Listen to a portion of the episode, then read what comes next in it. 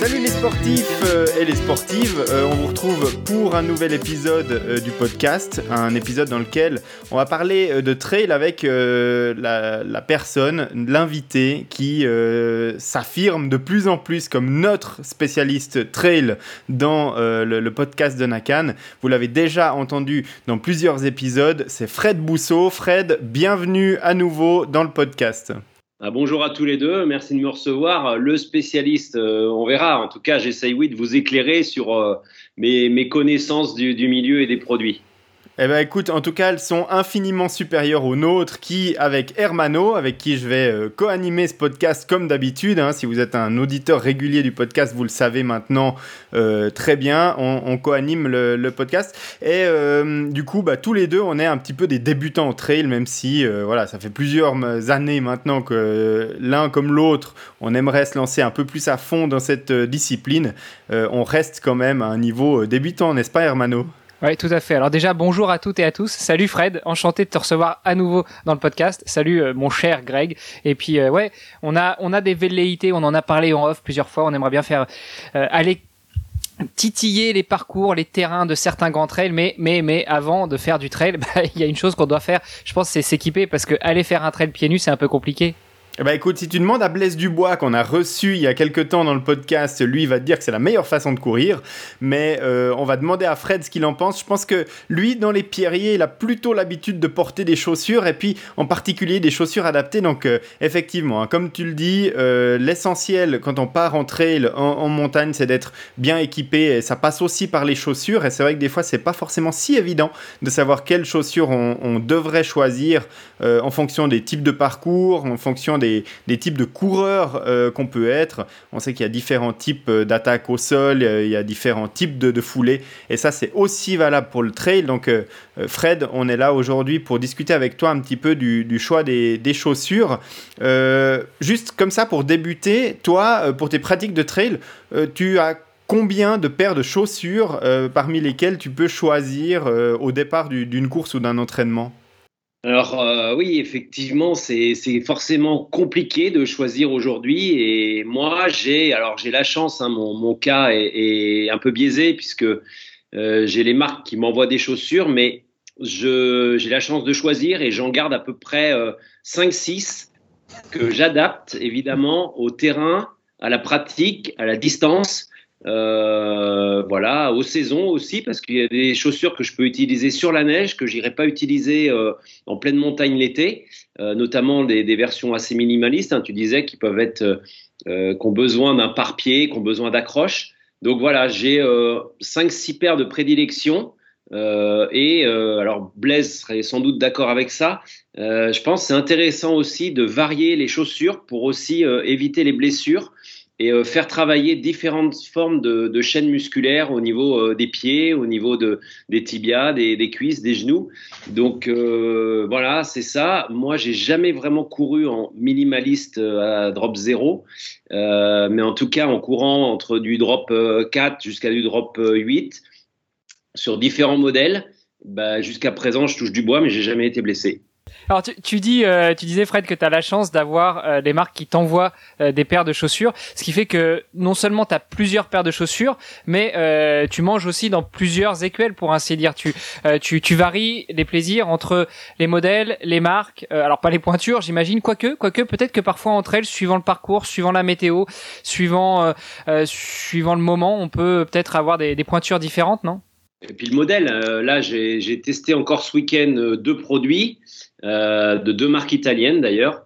Euh, et c'est vrai que je préconise dans, dans, un des retours que je fais euh, de bien choisir, et on en reparlera, mais aussi de bien aller se faire conseiller, aller aussi tester en magasin, parce que une chaussure, alors je la cite, hein, c'est la Sportiva qui a plutôt un chausson en général fin et étroit, eh ben, alors c'est un véritable euh, avion de chasse. Hein, c'est vraiment une, une, une, chaussure de racing euh, destinée à la montagne et à la performance. Mais c'est vrai qu'elle est, elle est étroite et je pense qu'une demi pointure de plus euh, serait pas, serait pas négligeable. Euh, donc voilà, c'est effectivement, faut, tu le dis, faut adapter à la fois la pointure, euh, le modèle, euh, selon la saison, selon tout ça. Donc j'ai cette chance-là et de toute cette réflexion, enfin on va en reparler, mais on a effectivement bâti depuis 11 ans maintenant un, test chaussure qui dure 5 jours et sur lequel on a l'opportunité de tester 23 marques en 2021 qui représentent près de 70 modèles, voilà, dont 45 modèles chez les hommes et 25 modèles chez les femmes. Bon, ce qui est pas mal. Il faudra que tu nous inclues la prochaine fois que tu envoies des invitations parce que moi, pour 2022, je veux bien venir tester des chaussures avec toi. Alors, Fred, il m'avait déjà euh, contacté pour ça. Le, problème qu'il y avait, c'est que j'ai trop, des trop grands pieds. Il n'avait pas des, des, chaussures que je puisse pas des pieds, dans, dans son panel. C'est normal. Eh bah, bah, voilà, c'est ça d'être triathlète. c'est ça.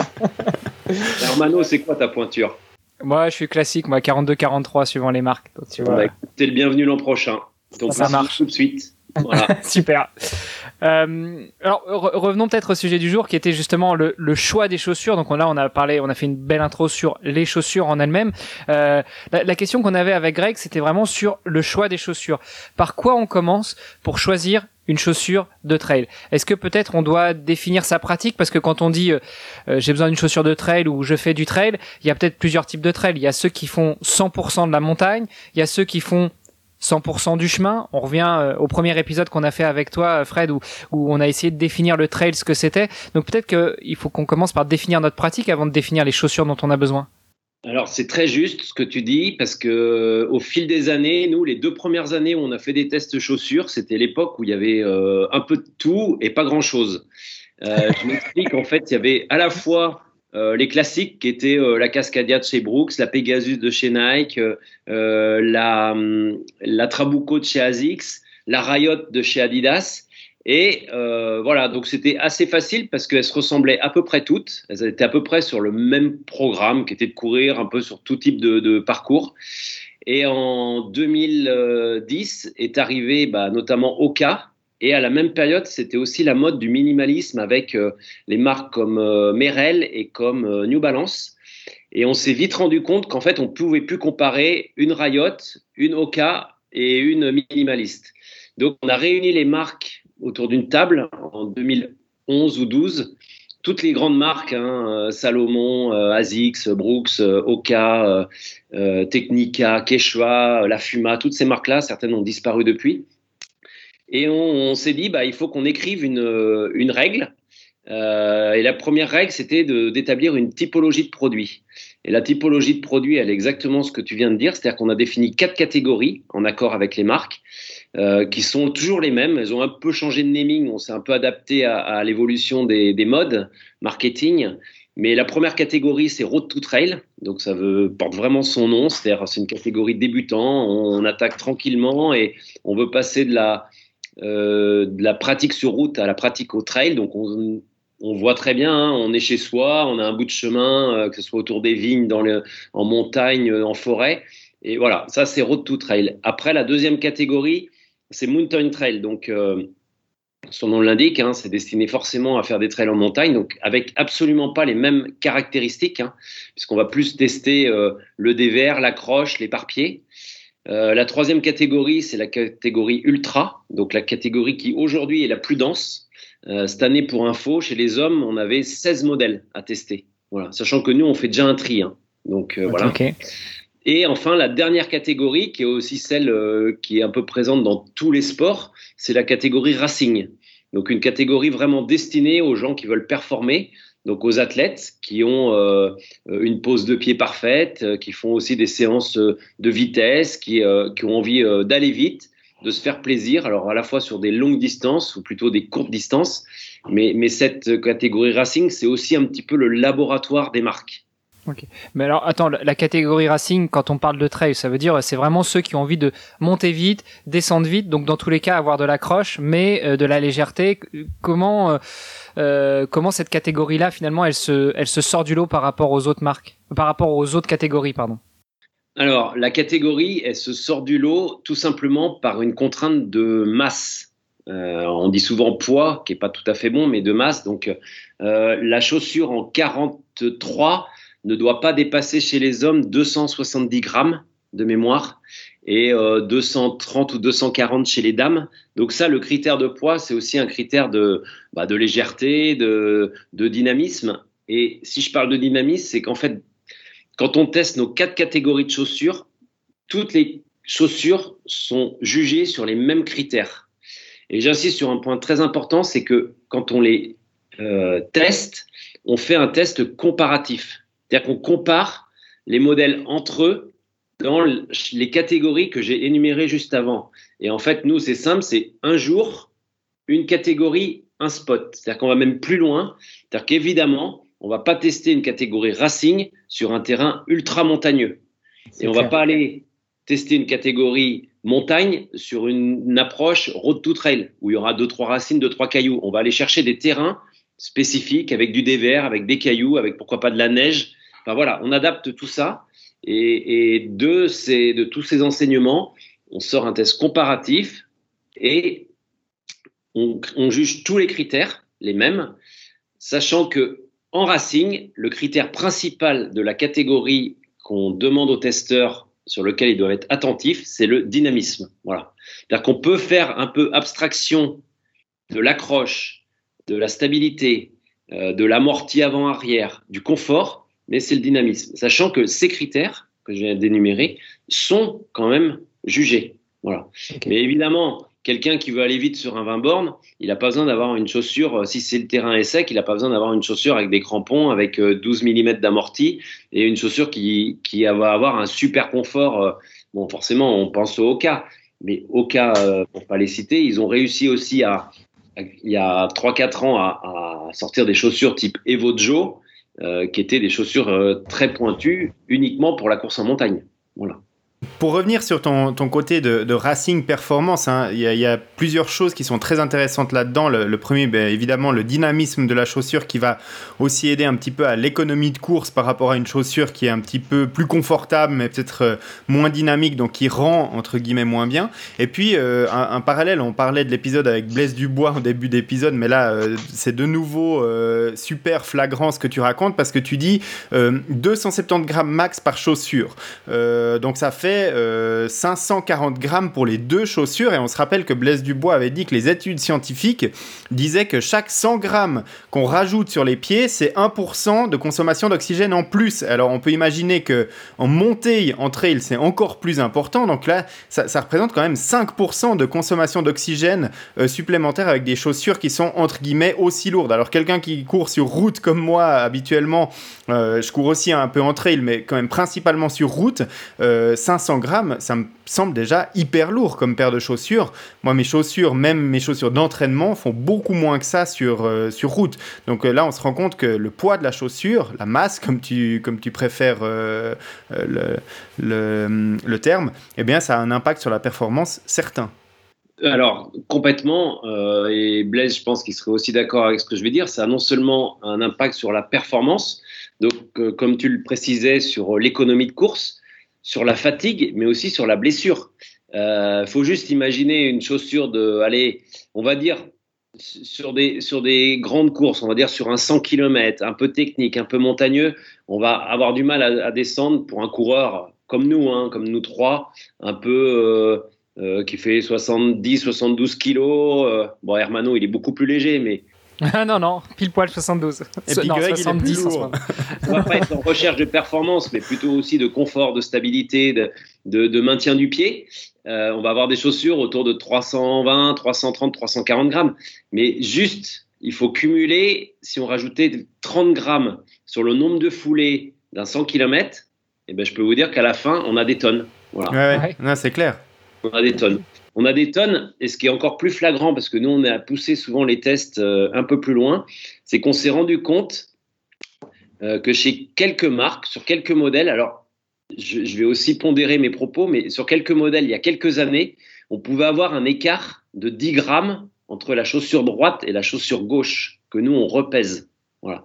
Donc ça aussi, il faut imaginer quand un coureur peut dire, ah bah tiens, j'ai mal à la hanche, à l'arrivée d'un 100 bornes, quand il a passé 35 heures sur un sentier et qu'il a fait, euh, je sais pas, 100 000 pas, et eh ben euh, 100 000 pas à 10 grammes, et eh ben voilà, on a, on, on a notre, euh, on a notre, on a peut-être une des raisons euh, de la douleur ou de la blessure. Voilà. Ah, et ah, si ah, je reviens coup... là-dessus, c'est aussi que on se rend compte, nous, au fil des années, depuis nos 10 ans, que les marques sortent de plus en plus des très très bons produits en qualité et que ces différences de, alors on, on pèse pas 40, 40 chaussures d'un modèle, hein, on en pèse un ou deux, mais que ces différences sont relativement nivelées, donc que les marques travaillent vraiment, vraiment pour améliorer les produits. Ok. Et, du coup, pour euh, pour compenser cet effet de poids, tu conseilles quoi? Dès qu'on a trouvé la paire de chaussures qui nous va bien, on en achète deux ou trois et puis on s'amuse à mélanger les, les chaussures. Alors en, gardant toujours le pied gauche à gauche et le pied droit à droite, mais mais du coup. Euh... C'est, je pense qu'il faut.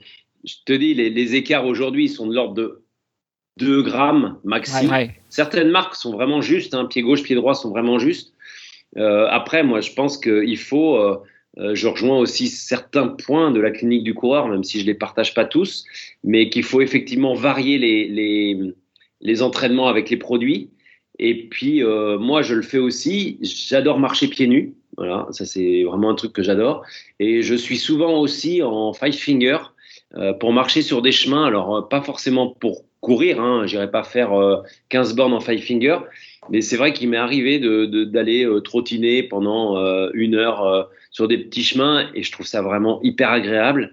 Et je le redis, hein, j'ai pour l'instant jamais eu de blessure, que ce soit aux genoux, aux, aux hanches, euh, ailleurs. Donc euh, voilà. C'est intéressant ce que tu dis sur les Five Fingers parce que euh, tu dis que tu n'irais pas courir une quinzaine de bornes en Five Fingers. Malgré tout, euh, il existe des Five Fingers adaptés pour le trail. Donc on peut peut-être revenir justement sur euh, sur ces premières étapes pour le choix des chaussures. On a dit la première étape, bah, ça va être de définir notre pratique du trail, qui devrait à quelque chose près correspondre aussi aux catégories que vous avez mis en place et que vous avez échangé, entendu avec les marques. Donc on devrait réussir à s'y retrouver par rapport à la pratique qu'on veut. Une fois qu'on a fait ça, euh, qu'est-ce qu'on fait? On mesure son pied et, on va euh, on va tester dans les magasins par rapport à la poiture qui n'est euh, que qu'on a mesuré. Euh, quels sont tes premiers conseils pour pouvoir bien choisir sa chaussure de trail? Alors, je pense que le magasin est le, le, point de relais indispensable pour aller à la fois jauger les modèles les, tester et euh, écouter les conseils des, vendeurs. Euh, je pense que la vente sur Internet, elle est bien. Quand on connaît son modèle, on peut aussi euh, le changer directement. Mais si on veut se dire, bah tiens, cette année, j'ai j'ai trois quatre courses de prévues sur différents terrains. Je pense que c'est bien d'avoir trois quatre paires de pompes différentes qui sont adaptées aux, typologies de, courses et de terrains à faire. Et je crois surtout une chose, c'est qu'il faut absolument pas se fier euh, aux couleurs et au design de la chaussure quand on rentre dans le magasin, parce que c'est le premier, le premier élément et le premier critère qu'on voit, et c'est celui qui peut avoir tout faux. Voilà. Et je vais juste vous prendre un exemple tout simple, c'est que cette année, on a eu une testeuse qui venait pour la première fois sur nos tests euh, chaussures et qui, euh, dix jours avant, était allée dans un magasin et avait acheté une euh, paire de chaussures euh, dont je dirais pas le nom. Euh, elle était super bien dedans, elle est repartie super contente de son test et tout, de son, de, son achat. Et en fait, sur les tests, nous, alors on y reviendra peut-être après, on, fait un test en deux phases et la première phase, c'est un test statique. Mais c'est un test statique qui, fait, qui se fait en blind test, donc les yeux bandés. Les testeurs sont par deux ou trois et en fait, ils, ils imposent des chaussures qui passent au pied de leur binôme. Et en fait, quand cette testeuse-là a passé les chaussures de la catégorie, je crois que c'était la catégorie ultra, en fait, la chaussure qu'elle a trouvée la moins bien, c'est celle qu'elle qu venait d'acheter. donc le test, euh, presque blind test en magasin, je pense qu'il est hyper important. C'est vraiment la première chose. Et nous, dans ce test, alors on, teste trois critères, je vais vous les dire très vite c'est le confort immédiat. Donc, c'est effectivement aussi ce qu'on adore. C'est on met le pied dedans, on voit tout de suite comment on est. Le maintien du pied et la qualité du lassage. Savoir si on a un point de compression, s'il est facile à serrer ou pas. Voilà, c'est juste ces critères. On met le testeur debout, il fait quelques pas autour de son espace parce qu'il a les yeux bandés. Et tout de suite, on arrive à avoir les premières sensations. Voilà. Et, euh, voilà, on, arrive avec des contradictions parce que bah, cette fille, euh, moi je les ai vues, hein, les avait les chaussures aux pieds bah, honnêtement, oui, elles étaient très très belles. Et la marque est très attirante et tout. Mais au final, eh ben, c'est celle qu'elle a classée le moins bien lors de ce blind test. Bon bah à noter Fred, si vous avez réussi à parler avec les marques pour euh, définir des catégories, peut-être que vous pourriez parler avec les marques pour définir des chaussures neutres, mais juste pour les testings, tu vois, en magasin. Et après, par rapport à ça, une fois que les gens ont bien mis leurs pieds dedans, ont bien choisi, ils, regardent la tronche de la chaussure euh, euh, vendue en fait. Hein Et puis on va revenir sur terre, hein, Hermano, parce que ça, ça va jamais se passer. Mais Fred, l'idéal, c'est quand même de, trouver un magasin qui organise. Alors je sais qu'il y en a plusieurs hein, qui organisent ça. C'est des jours journée test euh, où euh, un petit peu à l'image de ce que tu fais pour le magazine, mais euh, à, l'échelle ouverte aux clients, où tu peux aller. alors en général, c'est pas en haute montagne parce qu'il faut quand même pouvoir organiser le truc et puis que ce soit accessible, mais à un endroit où il y a quand même quelques sentiers, quelques chemins, et puis on peut aller toute une journée essayer des chaussures sur différents types de terrains, sur différents parcours. Et en fait, il n'y a, rien de mieux que de tester en conditions réelles, parce que si on essaye d'acheter sur Internet une paire, elle va pas, on la retourne, on la retourne pas, on en achète une autre, ça prend vite énormément de temps, ça coûte très cher, puis finalement c'est pas très très euh, efficace comme manière de, procéder. Donc euh, si on trouve le, magasin qui ouvre, euh, enfin qui fait, qui organise sa journée test, c'est quand même l'idéal. Complètement, il y en a, tu as raison, euh, Greg, il y en a beaucoup qui proposent ces, journées test, euh, ce qu'ils appellent les testing days, les, enfin, tout ce qu'on veut. Et c'est très important. Alors, même s'il y a une influence à un moment de la marque, euh, du commercial, et il fait son boulot, hein, on va pas lui, lui reprocher, mais, mais c'est vrai que l'avantage, c'est que chacun est là pour vendre sa sauce, hein, comme, comme n'importe où, comme pour l'achat de téléphone, de télé ou autre. Et c'est vrai que l'occasion déjà de pouvoir tester, et là, on rentre aussi dans une phase qui nous est, très importante, c'est qu'on rentre dans la, phase dynamique. C'est-à-dire que le test statique, souvent le, vendeur peut être à côté, on n'est pas forcément, on est sur un bout de trottoir, c'est pas forcément ce qu'il y a de mieux. Mais c'est vrai que si derrière le, magasin euh, propose des, ou sur un événement propose des petits parcours de, de 1 km, 2 km, avec différentes formes de, de, de variétés de terrain, du caillou, de la pelouse, des racines et tout, c'est vrai que là, on, peut réellement comparer les produits et se faire son avis et je pense tendre du mieux possible vers le bon choix. Alors le bon choix justement, hein, revenons revenons-y et puis revenons sur terre, comme tu me l'as rappelé Greg. Euh, donc on a défini sa catégorie de, de courses euh, ou ses catégories. Tu l'as dit, on peut aussi opter pour euh, trois, quatre paires de pompes suivant les, courses qu'on a au calendrier dans les, les mois qui viennent. on va au magasin pour pouvoir enfiler les chaussures, pour pouvoir les tester éventuellement en conditions réelles, ou même on a la chance d'être invité par Fred et dans ce cas-là on, on teste plein, plein, plein de modèles. mais mais finalement, euh, comment on, comment on va aller jusqu'au choix de sa chaussure? C'est-à-dire, est-ce que on doit uniquement se sentir bien? Est-ce qu'on doit sentir que après euh, un 5 bornes, un 10 bornes, il y a aucune tension nulle part? Euh, Parce que je prends l'exemple de quelqu'un qui a toujours couru avec beaucoup de beaucoup d'amortis. si il enfile une paire de Altra pour ne citer que, et puis il se sent super bien parce que devant il y a de la place, parce qu'il y a un drop zéro, parce que quand il part courir, il, a des sensations qu'il a jamais eu avant. Malgré tout, s'il courait avec euh, quelque chose avec beaucoup d'amorti, beaucoup de drop et qui passe sur de la chaussure euh, quasi minimaliste, après 5 bandes, ça risque de faire mal. Donc, euh, quel serait ton conseil? Et puis en plus, oublions pas qu'on parle de trail. Est-ce qu'il y a des chaussures zéro drop et minimaliste pour le trail? Alors oui, il y en a as cité, euh, Altra en fait partie, euh, Merrell a sorti à une époque des chaussures. Euh, je pense qu'il y en a de moins en moins. voilà. Après, Altra, c'est une manière de courir. Ça s'adresse aussi aux gens qui ont forcément une, une foulée avant-pied. Alors, comment faire son choix? Eh ben, c'est il y a des choses qu'on peut voir sur Internet. Il y a des, critiques, des avis qu'on peut lire, qu'on peut partager. Euh, mais c'est vrai que ça va être aussi les, selon les critères qu'on veut avoir. Nous, je reviens sur notre test dynamique, la phase où on va vraiment sur le terrain tester les produits. Euh, on a sept critères. On a la protection du pied, la tenue du pied, qui est différente, l'accroche et l'adhérence. C'est-à-dire que accroche et adhérence, c'est pareil. Hein, on n'est pas pareil. On peut avoir une accroche parce qu'on a des crampons qui font 5 cm d'épaisseur, comme, euh, comme sur un glacier mais avec euh, forcément, si on met le pied sur, euh, sur un caillou et que l'adhérence n'est pas bonne, on va glisser. On a la stabilité, qui est plutôt un critère sur l'ultra, la qualité du déroulé. Voilà, est-ce que le déroulé de pied, est-ce qu'on a plutôt un sabot ou une chaussure qui se déroule euh, naturellement, l'amorti avant-arrière, voilà, et forcément le dynamisme. Donc ça, on a ces sept critères-là. Et bah, forcément, comme tu le dis, si on veut aller en montagne, on va plutôt privilégier la protection du pied l'accroche et l'adhérence et la stabilité. Voilà.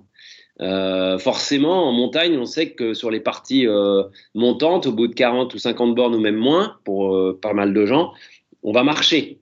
Donc, on va plutôt être en, en mode tranquille. Donc, c'est vrai que si l'amorti ou si le confort euh, où le dynamisme notamment sont pas exceptionnels, c'est pas très grave. Ce qu'il faut, c'est pouvoir, si on est sur un trail très montagneux, je pense à des, à des choses comme le GR20 ou euh, l'échappée belle en Beldon ou, ou, les aiguilles rouges du côté de Chamonix, euh, c'est vrai qu'on va plutôt privilégier bah, le pare-pierre, la stabilité et l'accroche pour avoir de la sécurité et de la confiance en descente. Voilà. La météo, le jour de la, compétition, peut aussi avoir un impact assez important sur le choix de ses euh, chaussures. Euh, si on, évolue dans un terrain qui est euh, boueux parce qu'il a plu les X derniers jours, on a eu par exemple là un été particulièrement pluvieux et humide, eh ben, on va choisir peut-être des chaussures avec, avec des crampons pour mieux crocher, alors que si c'est un terrain extrêmement sec, peut-être pour avoir plus de rendement et, plus d'efficacité, on va choisir un profil de, semelle euh, plus euh, plat et régulier euh, parce qu'on aura moins besoin de, de, planter ses crampons dans, dans, la, dans la boue. Et du coup, est-ce que les fabricants proposent des chaussures, je dirais, identiques, mais avec des semelles qui sont différentes et qui peuvent s'adapter? Si je suis bien dans une paire de chaussures, mais qu'un jour il pleut et l'autre jour il fait super sec et j'aurais pas forcément besoin de la même semelle, mais j'aimerais la même chaussure, est-ce que ça existe? Alors, à ma connaissance, le même modèle euh, précisément avec euh, une chaussure, avec euh, une semelle euh, hyper cramponnée et la même chaussure avec une, on va dire une semelle slick. à mon avis, ça n'existe pas. Voilà. Et c'est vrai que c'est une chose que j'avais suggérée et dont j'avais parlé il y a pas loin de dix ans en arrière à des marques en leur disant mais pourquoi Je rejoins complètement ce que tu dis tu es hyper bien dans une, euh, je crois, euh, S-Lab par exemple de, chez Salomon. Tu te dis, bah tiens, pourquoi j'aurais pas une version avec les semelles euh, soft ground? Il me semble que c'est ça. Et pourquoi j'aurais pas une version plutôt type semelle de la Pulsar? Voilà. Et tu te dis, bah pourquoi pas la Pulsar, qui est une très très bonne chaussure de racing, l'utiliser sur un terrain sec avec une semelle plutôt sans accroche, parce que on a vite nous remarqué, même si elle a été primée cette année, que cette chaussure avait ses limites sur des terrains boueux ou gras. Et si tu viens l'adapter avec une, chaussure, une semelle hyper crantée, bah là, as, oui, voilà, tu as une réponse euh, à avoir deux choses, deux, enfin, le même modèle dans deux versions, une version pluie, une version euh, comme on peut trouver des pneus neige et des pneus, des pneus été. Enfin, c'est ça, ouais, ouais c'est ça. Ah, ouais. Voilà. Parce que évidemment, hein, les conditions météo vont avoir un impact sur la, chaussure qu'on va choisir. Et euh, avec le peu d'expérience de trail que j'ai que euh, on voit bien que les parcours, ils peuvent être totalement différents. Un, même parcours, si euh, il est sec ou s'il est humide. Donc là, le choix des chaussures peut changer. Même si chez moi, j'ai peu de paires de chaussures de trail pour l'instant, parce que j'ai du mal à avoir des, des, chaussures dans lesquelles je me sente bien. Euh, et, avec lesquels je, je, suis en confiance dans tout type de terrain. Donc pour l'instant, je, disais à Hermano en off avant de commencer, j'ai une paire de chaussures et demie pour du trail. Mais c'est vrai que si les conditions euh, devenaient un tout petit peu plus euh, humides, eh ben je serais un peu en difficulté avec mes deux paires de chaussures parce qu'il n'y en a aucune qui a vraiment des, semelles avec des gros crampons qui, tiennent bien dans la boue. Alors, pour, compléter ton propos, c'est les marques à mon avis, ne propose pas ces deux versions-là. Par contre, il y a un moyen d'y pallier facilement. C'est en fait Vibram qui aujourd'hui propose d'équiper les chaussures euh, et de les ressemeler avec trois types de semelles. Une semelle plutôt lisse, en méga grip, c'est-à-dire qui quand même aura beaucoup d'accroche si on est sur un terrain un peu euh, euh, caillouteux, mais humide et caillouteux, jusqu'à la semelle très crantée si on est sur un terrain boueux ou de la neige, euh, voilà. Et ça aujourd'hui, alors je sais notamment, on, en, on, y reviendra, je crois tout à l'heure un petit peu, ils seront à l'UTMB et ils proposent cette option d'aller faire ressemeler n'importe quelle paire de chaussures. Donc ça c'est intéressant. Si on a une paire de chaussures euh, New Balance, euh, euh, Dynafit et qu'on veut la, la passer en, dans une semelle un peu plus slick ou un peu plus crantée, eh ben, on peut complètement. Alors, on, forcément, la, la, chaussure aura la durée de vie qu'elle a, Mais en attendant, c'est une option qui est très très intéressante, je trouve. Alors euh, une option, tu l'as dit, ce qui fait qu'il faut aussi penser à l'aspect euh, porte-monnaie, portefeuille. On a vu que et on en parlait avec Blaise la dernière fois. Le marketing fait bien son affaire, les prix des chaussures augmentent. Je crois que on trouve plus, sauf en solde, une paire de chaussures en dessous de 150 euros à peu près. Donc si en plus on rajoute une option ressemblage, euh, ça grimpe vite, non?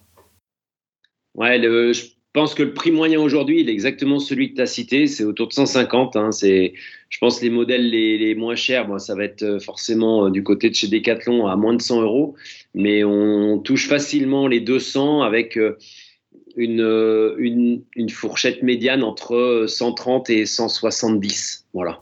Je sais pas si tu avais d'autres questions, Greg. Moi, j'en avais une, mais c'était plus sur euh, une fois qu'on a la, une fois qu'on a la chaussure, sur euh, ce qui va nous permettre de lasser cette chaussure, à savoir les lacets. Mais euh, Greg, tu avais peut-être d'autres points à voir avant? Non, non, on peut, euh, on peut attaquer avec euh, la tenue du pied dans la chaussure. Alors tout à l'heure justement, Fred, tu as parlé de, euh, d'un point de, qui rentre dans, enfin qui est pris en compte dans votre test, dans vos tests, notamment le point de compression ou pas du lacet, etc. J'ai eu l'occasion de tester des lacets Gorillaz, je sais pas si tu connais, notamment la semaine dernière, j'ai pu fouler le sol autour de chez notre ami Nico du LTP qui m'a emmené faire une balade et qui te salue d'ailleurs. Et euh, et j'avais mes, mes lacets Gorillaz et c'était la première fois que je faisais un semblant de trail avec ces lacets-là sur, sur mes chaussures. Euh, je trouve que l'accroche est pas mal euh, et, et ça peut même parfois un petit peu déconcerter parce qu'on se dit ça doit pas tenir si bien que ça, mais finalement ça tient bien.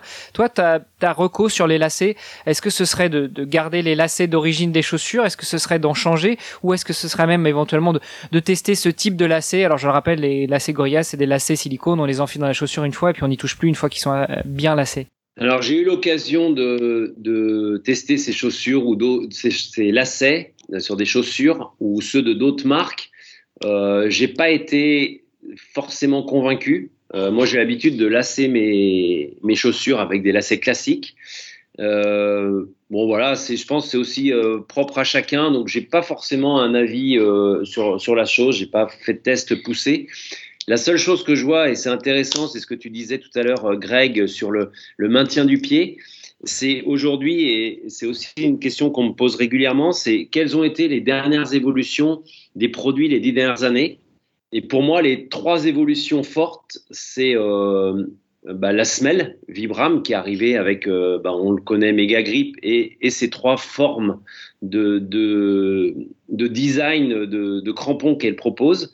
Il y a euh, le système euh, aujourd'hui qu'on voit, hein, qui est passé progressivement d'un mèche cousu à un mèche thermocollé, et aujourd'hui on a des mèches monoblocs, alors qui sont tissées, euh, notamment avec la marque Matrix, euh, qui, qui, fait du très très bon boulot, qui est une marque française euh, du côté de l'Ardèche, qui équipe euh, bah, Oka, qui équipe la nouvelle la Vective de chez North Face, qui équipe Evadict et qui équipe la Pulsar, entre autres.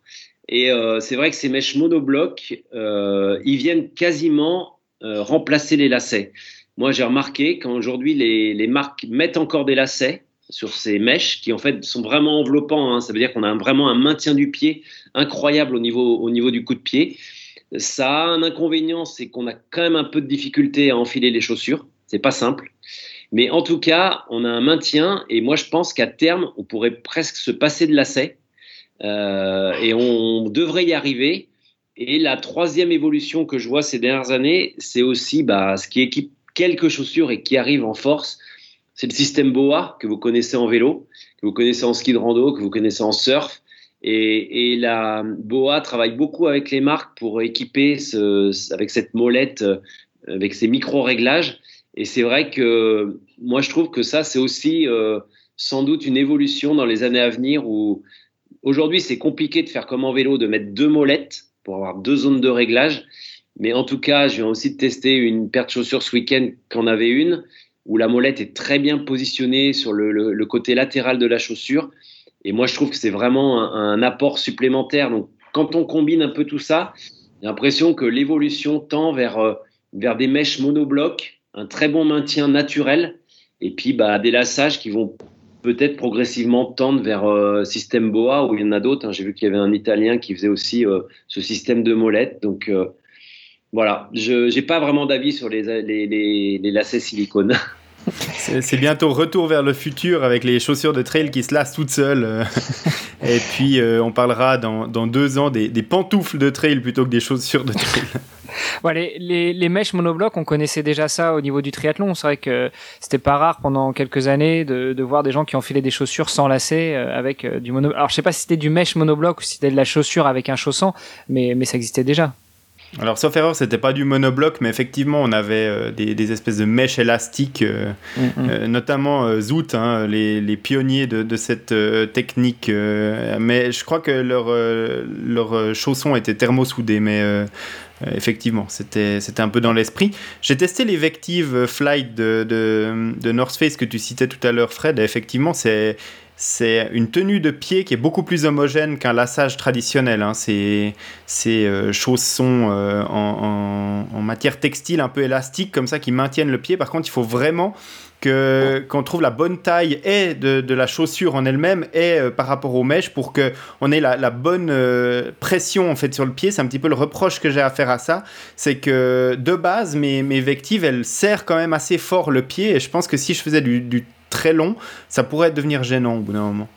Oui, je te rejoins et je pense que les marques, alors euh, Matrix hein, qui a développé ce, produit, euh, ça a à peu près euh, deux ans de, recul et ils sont vraiment en train de travailler avec bah, les, grandes marques hein, là-dessus. Et moi, j'ai eu l'occasion de visiter l'usine là au mois d'avril dernier et ils sont vraiment en train d'arriver à tisser avec des zones d'élasticité, de renforts, de rigidités différentes et même arriver aujourd'hui à intégrer, parce qu'ils ont développé un brevet là-dessus, des passants de lacets intégrés aux, mèches. Donc, euh, j'ai aussi, euh, enfin, ça fait partie des deux produits que j'ai testés ce week-end. J'ai testé une, une autre chaussure qui a 20 passants de lassage sur un mèche euh, monobloc. Et là, honnêtement, bah, c'est le point négatif du produit parce que je ne comprends pas comment on arrive à mettre 20 passants, ce qui est déjà beaucoup trop euh, à la base. Il y en a 10 de chaque côté, mais euh, je pense que 10 répartis des deux côtés auraient été largement suffisants. Voilà, Après, est-ce que c'est pas une stratégie pour que tu puisses lasser tes chaussures de la manière qui te convienne le mieux, c'est-à-dire de passer tes lacets uniquement dans les passants où tu veux un petit peu plus de, serrage, et puis de, gérer euh, très finement ton lassage avec ça sans forcément les utiliser les 10 bah non, parce que là, le, en, l'occurrence, le, même, même faire un lassage précis était, est très compliqué parce que euh, c'est serré avec, le, avec ce mèche qui, est, euh, qui vient maintenir le pied de façon forte. Et euh, en gros, bah, moi, j'ai pareil, hein, ce que je disais tout à l'heure, j'ai, j'ai pas utilisé le lassage. Et puis, si on, rejoint ton idée d'enlever certains passants, on se retrouve avec un lacet qui fait 40 cm au bout. Quoi. Ouais, ouais, effectivement. Ouais, tu, tu te transformes en espadrille et puis tu tournes autour de ta cheville. Euh, juste peut-être avant de finir, on a donc on parle de chaussons, on en a très brièvement parlé tout à l'heure, mais euh, tout ce qui est euh, Five Fingers, est-ce que tu penses que c'est adapté au trail ou pas? Alors quand on parle de trail, là pour le coup, je parlerais plutôt vraiment du trail de montagne, voire du trail long. on passe sur l'adaptation des gens au, au à l'ultra minimalisme, au Five Fingers, etc. Mais pour un pour un coureur qui maîtrise déjà le Five Fingers, est-ce que tu penses que le Five Fingers pour ne citer que plutôt la, chaussure ultra minimaliste est, adaptée au trail ou pas du tout? Moi, je, j'éviterai de me prononcer là-dessus. Je suis pas assez spécialiste pour euh, pour le dire. On en voit quelques-uns. J'ai encore vu l'autre jour au, trail des passerelles du Monténard, qui est pas un, trail très technique, mais qui faisait quand même 65 km. J'ai vu euh, une dame à l'arrivée avec des five fingers. Euh, moi, je je pense que c'est intéressant euh, sur une certaine pratique. Après, il faut pas non plus euh, absolument aller vers, vers ces pratiques-là parce que c'est à la mode, parce qu'on en parle dans, dans les médias, parce que c'est. Il faut vraiment, et je pense que des, des coureurs comme euh, Seb Cornette, comme Tom Blanchet ou, ou Blaise Dubois sont, sont aussi là pour apprendre aux gens à courir avec ces produits-là. Ça conviendra à certains, ça conviendra sans doute pas à d'autres. Je, je pense qu'il faut vraiment pas faire n'importe quoi. On est quand même là sur sur le, fil du rasoir un petit peu quand même. Hein. Bah surtout, euh, voilà, on peut facilement, plus facilement se blesser sur des, chemins euh, avec des, pierres, des pierres éventuellement euh, un petit peu aiguisées. Ces, chaussures-là, elles protègent peu hein, le pied et en plus, elles imposent de, d'avoir une foulée sur l'avant du pied, ou en tout cas médio-pied si on veut pas euh, rapidement euh, susciter des blessures à cause des impacts talons. et voilà, poser l'avant du pied sur, sur un pierrier avec des five fingers, honnêtement, moi, je ne serais pas forcément super, super enthousiaste, super à l'aise. déjà que les, les Salomon S-Lab Sense que j'utilise régulièrement sur des trails de, courte et moyenne distance, eh des fois, caillou bien pointu euh, sous ses chaussures, et eh ben, on le ressent, puis euh, on, lâche un petit aïe quand on est en train de mhm. courir dessus. Donc euh, la, semelle est autrement plus épaisse quand même, protectrice qu'une semelle de, de, Five Fingers qui est finalement 3 mm de caoutchouc et c'est tout. Hein. Donc honnêtement, moi je m'y risquerais pas, à moins que ce soit vraiment du sentier tout le long, même, même super adapté à la course pieds nus. Euh, pour des, raisons de, de blessure, j'irai pas. Alors, une fois qu'on a choisi ses chaussures, qu'on a mis de côté les Five Fingers, euh, il y a quand même un trail, il me semble, sur lequel on n'ira clairement pas en Five Fingers. Ce serait euh, l'UTMB pour reboucler un petit peu sur l'épisode qu'on a fait la semaine dernière. Et, je pense qu'on avait quelques précisions à apporter par rapport à ce qu'on s'était dit. Alors, bah, l'UTMB, il y, en a qui le font en sandales ou en, five finger, hein, c'est forcément une, minorité. Après, pour juste compléter ce que dit Greg, moi, pour expérimenter à la fois les, bah, tout type de chaussures, mais aussi les five finger, je pense que mentalement, quand on est avec ce type de produit, on aborde aussi la course différemment. C'est-à-dire qu'on va aussi avoir une lecture du terrain différente pour éviter de poser les pieds bah, sur le petit caillou qui peut faire mal, euh, sur la racine qui peut glisser. Et c'est vrai que cette technique de course avec ce genre de produit est, assez intéressante. Après, aller faire 160 km à pied et me dire qu'on va qu'on va pas poser une seule fois le talon et, et, s'abîmer le dos et les articulations, ça j'y crois pas. Voilà. Mais mais en tout cas c'est c'est quelque chose d'intéressant. Voilà, à utiliser avec parcimonie, à, à, adopter. Mais ouais, c'est pas mal. Et pour revenir à l'UTMB, bah oui, oui, vous en avez bien parlé dans votre épisode. C'était très intéressant d'ailleurs. Bah justement, euh, tu, tu, as écouté cet épisode et puis euh, bah forcément, on était avec Hermano sans notre spécialiste trail et donc euh, il y a des choses qu'on n'a pas dit ou il y a des choses qu'on a dit qui étaient des approximations, c'est ça?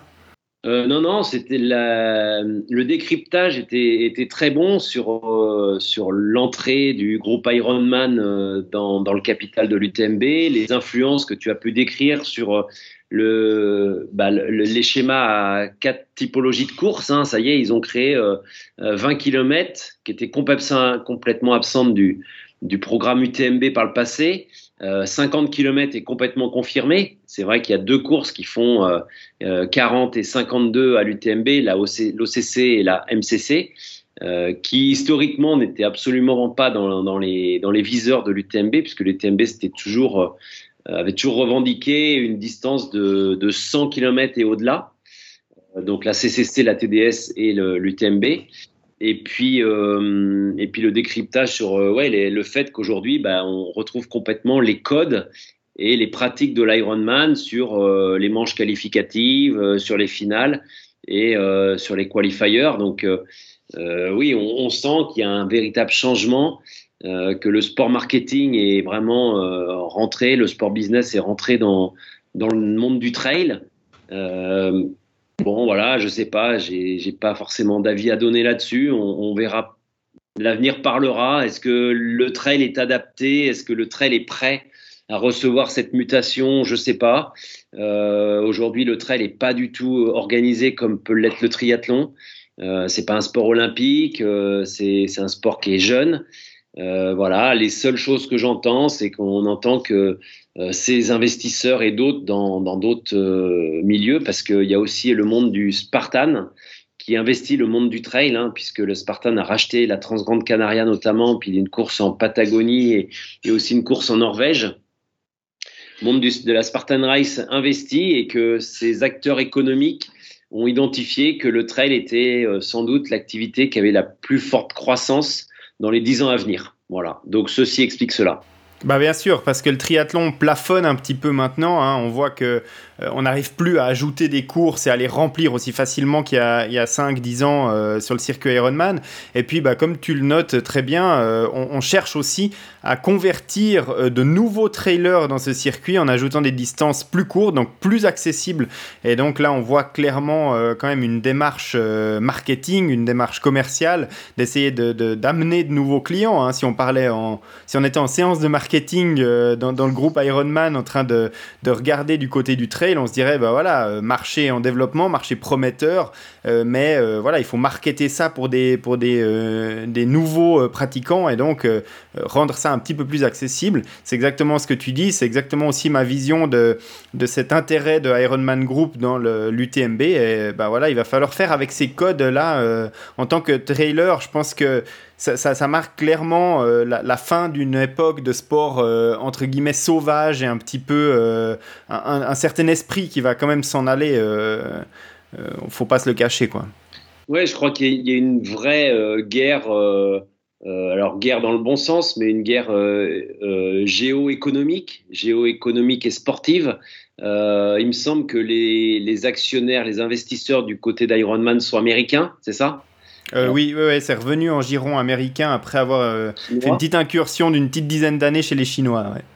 D'un autre côté, le second gros acteur du marché, on le connaît, c'est Salomon qui lui aussi a des investisseurs chinois, euh, en l'occurrence.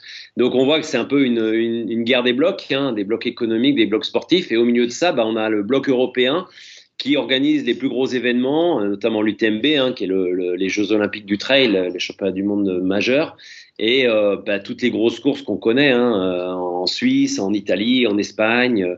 Euh, Cerzinal, c'est la référence dans le monde de, des trails courts, de la course en montagne courte. Donc voilà, on a l'impression qu'il y a une espèce de, guerre économique, de, blocs qui sont en train de se créer. Euh, moi, j'ai même entendu dire que Salomon, qui était sur des formats actuellement de 20 à 40, voulait pourquoi pas euh, réfléchir à des Golden Trail Ultra. Euh, voilà, donc euh, l'un va sur les plates-bandes de l'autre, euh, l'UTMB redescend en distance de son côté. voilà, et moi, ce qui me chagrine le plus là-dedans, c'est que j'ai l'impression qu'en fait, bah, les, fédérations qui sont là pour fédérer le monde du trail, et comme dans le triathlon, comme dans d'autres sports, le vélo et tout ça, bah, j'ai l'impression que là, ils sont quand même un petit peu absents et que bah, c'est forcément les acteurs privés qui sont en train de prendre le dessus et de d'organiser le sport pour eux, quoi. Voilà. Et quand on parle d'acteurs privés, on parle forcément de, de dollars, d'euros et, euh, et de, pas forcément de, de centrer le sport autour des sportives et des sportifs, mais plutôt autour de, de la caisse, quoi. Bon, là où Ironman euh, est très fort dans le triathlon, c'est que ils arrivent quand même à conjuguer les deux. C'est-à-dire que si tu rends euh, les épreuves complètement imbuvables et, uniquement commerciales, t'as plus personne qui s'y inscrit. On est d'accord. Euh, donc ils arrivent à créer un concept qui reste intéressant. Et, les triathlètes qui continuent après 20 ans à s'inscrire à des courses Ironman, c'est qu'ils y trouvent forcément leur compte.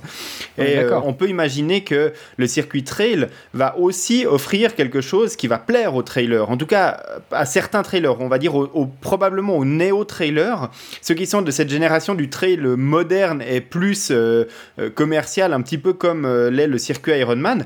Et puis les trailers purs et durs, ceux qui veulent leur, trail nature, organisé, local, etc., bah, vont trouver des compétitions qui vont rester dans, l'esprit du trail tel qu'il était un petit peu en, sport off, mais en dehors de ces grands circuits. Et, l'UTMB n'en fera clairement plus partie, même si la plupart te diront que ça fait déjà quelques années qu'il en fait plus partie. Quoi. Enfin, en tout cas, c'est ma vision en tant que, que trailer euh, un peu débutant, venant du triathlon, donc qui est déjà euh, baigné dans cet esprit euh, Ironman.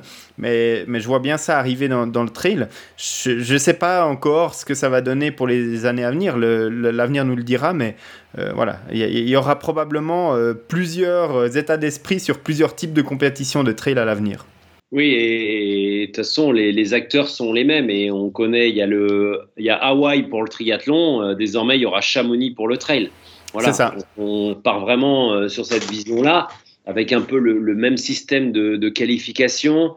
Euh, j'entendais l'autre jour tes, tes, propos qui étaient qu'est-ce qu'on va faire des athlètes professionnels et tout? Est-ce qu'il y aura des wildcards, des choses comme ça? Aujourd'hui, ce qu'il faut bien savoir, c'est que dans le monde du trail, il y a pas de d'athlètes, il n'y a pas de ligue professionnelle sur les, coureurs, que aussi le, milieu est, très peu organisé, c'est-à-dire que les très peu de coureurs vivent de la discipline. Si on identifie euh, 40 euh, coureurs élites en ultra chez les hommes et 15 chez les femmes dans le monde, on est à peu près euh, sur le, le, maximum.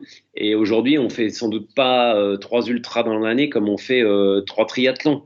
C'est des sports mmh. non portés. En triathlon, il y a quand même une grande partie qui est portée.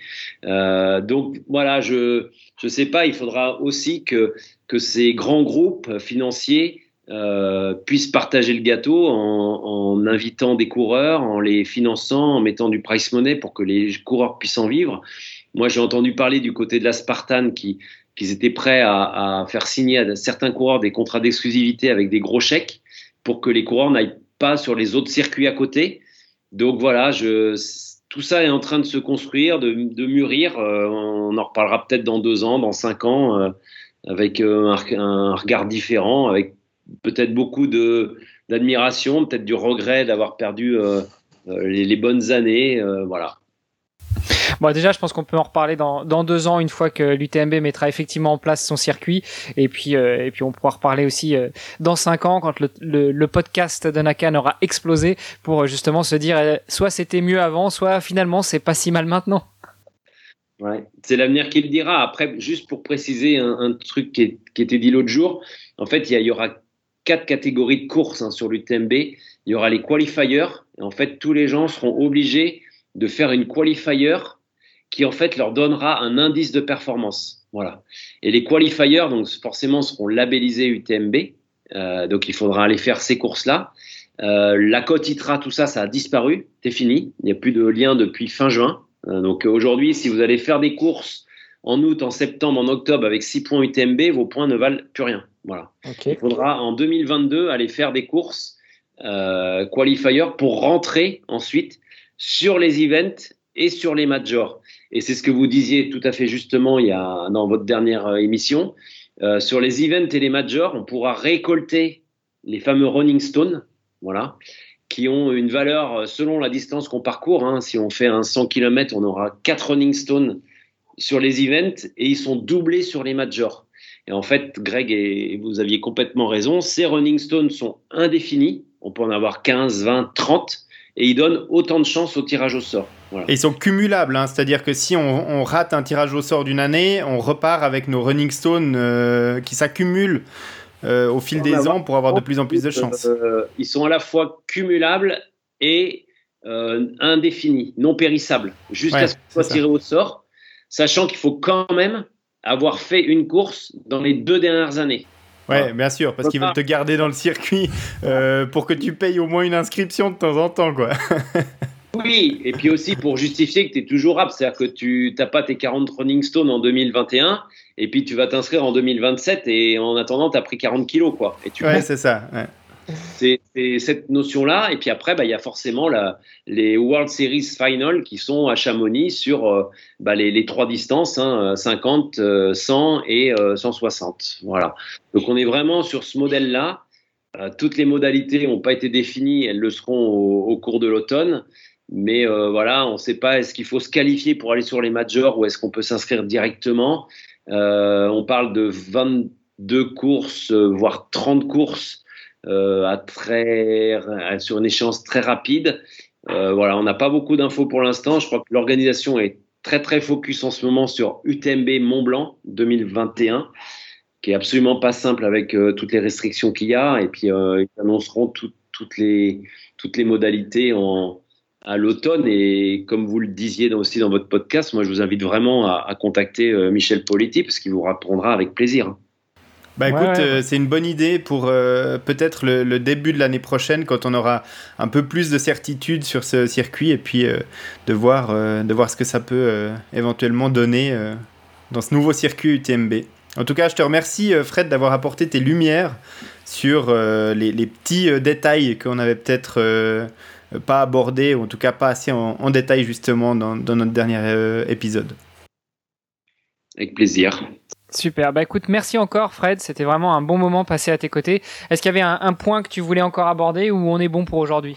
Non, non, je vous remercie une nouvelle fois de, m'accorder cette place et j'espère qu'on répondra aux questions, aux interrogations des gens sur le test chaussures. Si, euh, si vous avez des questions ou des messages à me relayer après, n'hésitez pas. Et puis toutes les infos sont, sont sur le site d'Endurance puisqu'on est en train de finaliser un comparateur en ligne. Donc tout ce que je vous ai décrit, en fait, euh, sera en ligne sur le site web dans quelques jours. Alors on a quelques petits problèmes techniques, mais en fait vous pourrez aussi comparer vos produits. C'est-à-dire si vous voulez choisir entre une euh, Trabuco, une euh, Mafat, une une euh, alors c'est plus qu'est-ce qu'il y a une Cascadia. Voilà, si on est un peu sur ou justement aller sur une chaussure complètement différente, et eh ben vous pourrez cocher les quatre, les comparer. Vous aurez tous les comparatifs et vous pourrez aussi lire l'avis des l'avis des testeurs sur chaque chaussure. Et ceux qui ont pu l'expérimenter, ce, ce, comparateur, ont vraiment trouvé que c'est exactement ce qu'ils attendent, c'est-à-dire voilà, en gros avoir des, des avis clients un peu certifiés par euh, l'équipe de testeurs. Tu nous rappelles l'adresse justement, alors pas forcément du comparateur parce qu'il n'est pas encore en ligne, mais au moins euh, sur quel site on va pouvoir trouver le comparateur? Donc c'est sur trail-endurance.com. Voilà. Et en fait, il y a un onglet qui s'appelle comparateur trail, alors qui fonctionne euh, de façon bancale, mais c'est bien déjà de se le mettre en, en, favori et ça peut servir pour, euh, pour les prochaines semaines, ouais. Il sera en, en lien dans les, dans les notes de, de l'émission euh, de podcast du jour que les auditeurs pourront retrouver sur podcast.nacan.ch et puis évidemment directement sur le trail endurance mag Yes, super. Bah, messieurs, merci beaucoup. Euh, je vous souhaite une très, très, très, très bonne journée. Euh, Fred, amuse-toi bien à tester les chaussures encore et encore et encore. Greg, on se donne rendez-vous dans 15 jours. On sera euh, tous les deux en amoureux, comme d'habitude. Oui, on va, sur deux. exactement. On va parler de, de, voyage un petit peu quand on est un sportif et puis comment est-ce qu'on s'organise quand on a un vélo à emmener avec soi en voyage.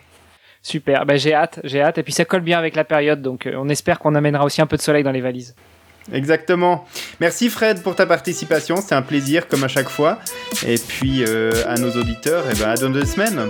À dans deux semaines. À bientôt. Ciao ciao.